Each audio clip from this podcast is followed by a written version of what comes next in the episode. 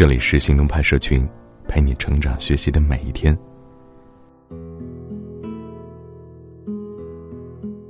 不知道你在等人等车的时候，都喜欢做些什么事儿呢？很久之前，我喜欢刷朋友圈，看微信公众号的文章，或者看一些娱乐节目。有一天，我突然发现，我在碎片时间看的这些东西，看完之后，除了时间过去了，真正能够让我记住的少之又少，能够让我去思考的东西就更少了。更让我觉得有点慌乱的是，我好像很久都没有深度思考过某一件事，或者某一个问题。从那天之后啊，我在碎片时间就不再刷朋友圈，看资讯或者看娱乐节目。碎片时间短的就用来回复信息，处理一些碎片的事儿；这长一点的就看看手机里面的电子书，因为，我想要好好的保护自己深度思考能力跟专注的能力。所以，你有想过吗？你的深度思考能力是如何一步步被摧毁的？有什么方法可以保护自己深度思考的能力吗？今天的文章来自作者 L 先生说：“我们一起来找找答案吧。”前阵子，喜茶风靡全国的时候，我经过一家商场，看到一家新开的喜茶，门口毫不意外的排着几十米的长队。排队的人中，男女老少均有，居然还有不少穿着正装、提着公文包的白领。有些明显赶时间，频频看表，左右张望，在原地不耐烦的跺脚。好奇心起，我观察了一遍整个队伍，想知道他们是怎么消磨时间的。你猜我看到什么了？百分之九十的人啊，都在玩王者荣耀。是的，那会儿最热的两个词汇就这样结合在一起，毫不违和。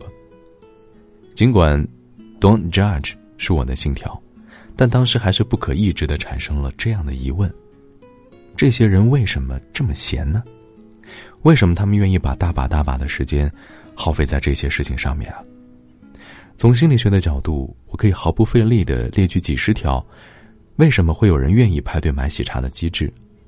但是设身处地，真的让我排几个小时队去买一杯奶茶，我还是会觉得，这实在是太匪夷所思了。有这么多时间，看看书，不是更好吗？一九九五年九月二十七日至十月一日，美国旧金山举行过一次会议。集合了全球五百多位政治经济精英，包括撒切尔、老布什、各大顶尖企业的董事长等等。会议的主题是什么呢？如何应对全球化？在会上，与会者一致认为，全球化会加剧贫富差距，会使财富集中在全球百分之二十的人手上，而另外百分之八十的人会被边缘化。那么，如何化解这百分之八十的人和百分之二十的精英之间的冲突？如何消解这百分之八十人口多余精力和不满情绪，转移他们的注意力呢？当时的美国高级智囊布热津斯基认为，唯一的方法是给这百分之八十的人口塞上一个奶嘴，让他们安于为他们量身打造的娱乐信息里，慢慢的丧失热情、抗争欲望和思考的能力。他说：“公众们将会在不久的将来失去自主思考和判断的能力，最终他们会期望媒体为他们进行思考并做出判断。这就是闻名遐迩的奶头乐战略。虽然这译法有点三俗啊，但我们还是要问：它具体是什么呢？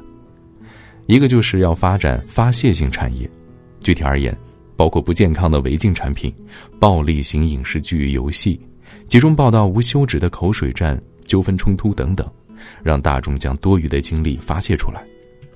第二是发展满足性的产业，包括报道连篇累牍的无聊琐事，像娱乐圈的新闻了、明星花边了、家长里短了；发展廉价品牌、各种小恩小惠的活动，以及偶像剧、综艺等大众化娱乐产业，让大众沉溺在享乐和安逸中，从而丧失上进心和深度思考能力。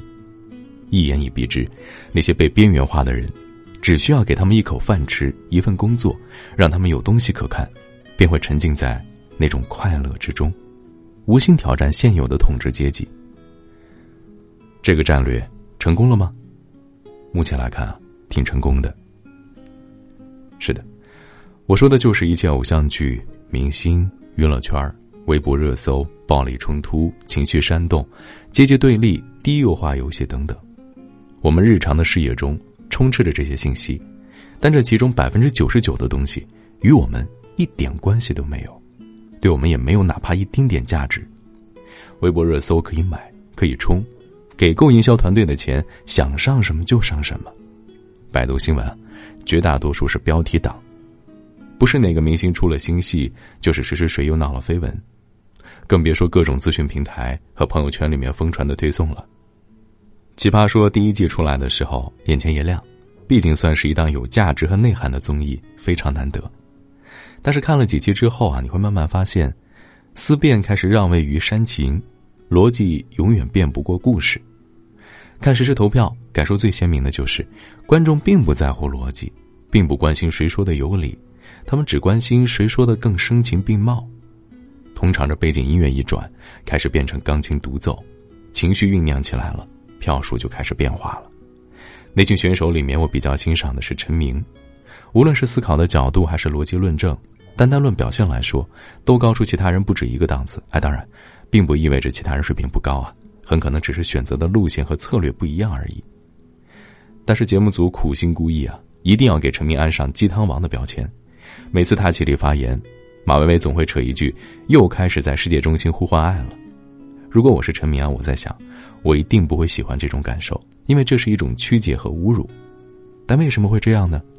因为观众只能理解这些。最近在知乎讨论一个话题。如何看待越来越多的大 V 靠爆照、编故事、抄袭段子起家，拿到几千几万的关注啊？有人说的很好，同一个人爆照回答一千赞，写情感故事一千赞，科普专业知识还得到编辑推荐和一帮大 V 点赞的回答，才不到一百赞。如果是你，你会怎么选？麦克卢汉说过一句话：“我们创造了工具，工具反过来塑造我们。”在这里啊，也是一样的。我们选择了怎样的媒体，媒体就用怎样的方式塑造我们。无独有偶，大前研一在低智商社会中提到，日本的新一代正在逐渐步入低智商社会，他们读的书越来越幼稚，对各种谣言丝毫不会思考，很容易遭到媒体的操纵，得过且过，毫无斗志。他甚至提到过一个事情。通过安保斗争，日本政府认识到，如果对过激的学生运动放任不管的话，就会导致政府下台，所以政府从此就开始实行愚民政策。这其中的代表性举措就是推行偏差值教育制度。大前研一这样解释道：“由于偏差值制度的实行，人的能力被数字化了，所以日本的学生经常会被问到‘你的偏差值是多少’这样的问题。所以，他们在这个时代是不会有危机意识的。”因为在他们的意识里，这个社会将来不管发生了什么事，都将由那些高偏差值的人来解决，自己用不着去浪费脑细胞，只要按照别人说的去做，就可以了。他们习惯于在同一班级或者同一年级组中做比较，然后认为那些高偏差值的人，理所当然的就应该去政府部门工作。同样，能进入媒体工作的人也被认为是高偏差值的人，所以，他们认为政府所做的一切决策都是对的。媒体所说的话也全都是可信的。日本社会的现状就是这样，人人都把政府和媒体当做自己生活的指南，他们根本就不会去思考和反思。通过阻断你的希望，让你活在别人为你设定好的框架里，停止思考，失去独立的能力，越来越依赖于环境。私下里啊，我跟一帮朋友聊天的时候，大家都会说，我们选择了 hard 模式。因为愿意深入思考、愿意看我们文章的人，本来就是小众。大众喜闻乐见的是什么呢？情绪、观点、立场、站队。这看文章就是来为了放松的，最好别让我再去用脑子。毕竟，在我们生活当中，有着太多太多被人为创造出来、来吸引我们注意力的东西：偶像剧、大片儿、综艺、娱乐圈花边、网络游戏、热点消息，诸如此类。我们每天光是保持专注，其实就已经是一件很困难的事情。拿热点资讯来说吧，一条 A P P 推送，背后都是一个运营团队，群策群力，经过初稿、初审、复审等一堆环节，有着专业的消费者行为学做支撑，用尽各种文案技法，目的是什么呢？就是吸引你的注意力，点进去。同样，一款网络游戏，背后可能是几百人的团队，用最前沿的科技、最详尽的数据。通过声光交互反馈等全方位途径，在各种心理学、行为经济学、认知神经科学等理论指导下精心打造，目的是什么呢？为了创造一个虚拟空间来消磨你的时间。一个综艺节目背后可能是精确到秒的台本，现场五六个机位，多次的彩排训练，从场景到灯光到音乐，再到人物的服装、语气、动作，全部精心调制。目的就是为了让你沉浸进去，在观看的时候，忘掉时间的流逝。而反过来，无论是学习、阅读、思考、写作这些事情，哪一件有着这么强大的阵势啊？将触及成本降到这么低啊？不存在的。这就是消费娱乐文化为我们创造的牢笼，而我们正心满意足的一步步走进去。当然。我并不反对适当的娱乐，否则活得也太累了。但是，更常见的现象是什么呢？下班了，一身疲惫，想着今晚要学习啊，忍不住还是把手伸向了手机，刷起微博，玩起王者荣耀。放下手机已是深夜，一边告诉自己明天再努力吧，一边洗澡、洗漱，然后睡觉。第二天，重复着跟前一天一模一样的生活。这是很正常的。之前讲过，一切娱乐产品、影视剧、综艺、游戏，他们背后有着庞大的团队。这些团队的目的，唯一目的，就是用尽各种手段，去降低你触及他们的阻力。他们会在你的视野中不断出现，用各种资讯、消息提醒你，诱导你去点击。一旦点击了，就再也不会给你机会离开了。想一想，你已经有多久？没有真正的为自己的目标做过一些事儿了，这里面最严重的事情是什么呢？一旦你习惯了这种低成本高回报的刺激，你就很难去做那些高投入的事情了。人的阈值是会不断提高的，所以这个时代，我们很难再产生情绪的波动，很难去投入到一样东西上面，很难专注去做一件事情，因为我们的大脑已经被周围的环境塑造成了一个。高刺激阈值的对象，习惯了轻而易举就能获得大量的愉悦感，你就会慢慢对这种愉悦感脱敏，久而久之，这种强度的愉悦感已经满足不了你了，你需要更高强度、更持续、更深入的刺激。相对而言，愉悦感更少、付出更高的行为，比如学习、阅读、思考，自然也就没有人愿意去做了。这样下去会有什么后果啊？公众将会在不久的将来失去自主思考和判断的能力，最终他们会期望媒体为他们进行思考并做出判断，这是一件很可怕的事情。最后呢，我想给你几个建议：第一个是拒绝低幼化的语言刺激。什么是低幼化的语言刺激啊？绝大多数的网络流行语都是，诸如“我也是醉了”“六六六”“扎心”“你看这个面它又长又宽”。为什么这样说？因为语言塑造了我们的思维。我并不是说牛叉就一定不如厉害、优秀、出色。但如果有一天我们要表达厉害，只会说牛叉，这岂不是很可怕？日常生活中，尽量播出一定的时间看深度的、优秀的书籍和文章，保持自己对语言的理解和运用能力。谁掌握了语言，谁就掌握了思想。第二个，拒绝抢夺注意力的低劣产品。如果可以，拒绝从众，拒绝那些肤浅的综艺、影视剧、热点消息、娱乐圈资讯，只看最优秀的作品。什么是最优秀的作品啊？至少是有突破性的、不反制的、引发思考的、有诚意的、需要动脑子的。黑镜就很不错啊，权力的游戏也还可以。千万不要让自己成为愉悦感的奴隶。不动脑子能带来短期的愉悦和轻松，但是长期看。它只能导向空虚和无聊。第三个，为自己设定有意义的目标，找到一件长期收益的事情，并从中获得幸福感，这是一件你需要在三十岁前做到的事儿。很多人问我：“你不看剧，不看电影，不看综艺，不聚会，不玩游戏，你平时都做些什么呀？”我说：“学习啊。”他们问：“不会觉得无聊吗？”每每获得一个新知识，每每将新知识纳入到自己的思维体系所带来的快感，我觉得是无与伦比的，怎么会感到无聊呢？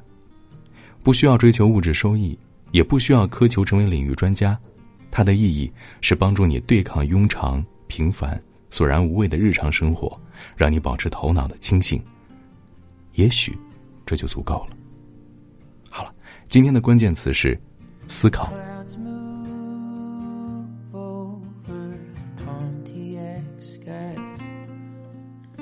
she